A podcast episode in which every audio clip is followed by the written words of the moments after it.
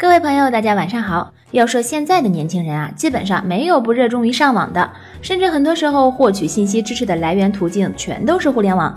那么现在的学生对互联网上参差不齐的信息有自己的判断吗？最近，斯坦福大学就针对学生做了一项相关的研究。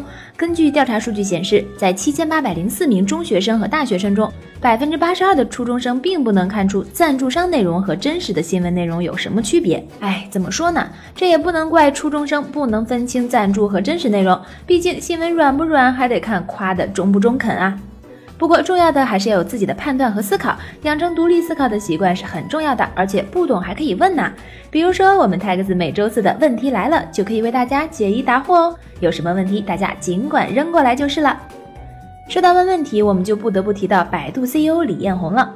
在最近的第九届全球健康促进大会的一场论坛上，主持人就向李彦宏提了一个这样的问题：身体不舒服的时候，你会自己上百度自我诊断吗？呃，据说当时的台下那可都是一片笑声啊。至于李彦宏的回答呢，是这样的：嗯嗯，我很依赖百度查各种各样的问题，身体不舒服小事我会上网查，有必要时严重时就会找医生啦。哎，看来李彦宏身体状况应该是挺好的，估计不会出现需要百度一下的小事儿呢。所以这又说回了第一个问题，要有自己的判断力，不要轻易相信那些网上的江湖医生，最靠谱的还是直接去正儿八经的医院就诊哦。接下来我们来说一下特斯拉前一阵发布的太阳能屋顶。这周特斯拉汽车不是刚完成了对太阳能公司 SolarCity 的收购吗？随之特斯拉还公布了，公司已经在美属萨摩亚群岛上的塔乌岛整体部署了太阳能电池板和储能电池，提供岛上居民生活所需要的全部电力。哎妈，一看这公司就是有钱呐，动不动就承包了一个岛啊！不过数了数，这个岛上按人头算也就六百来号人，应该也不算不上太大的工程吧。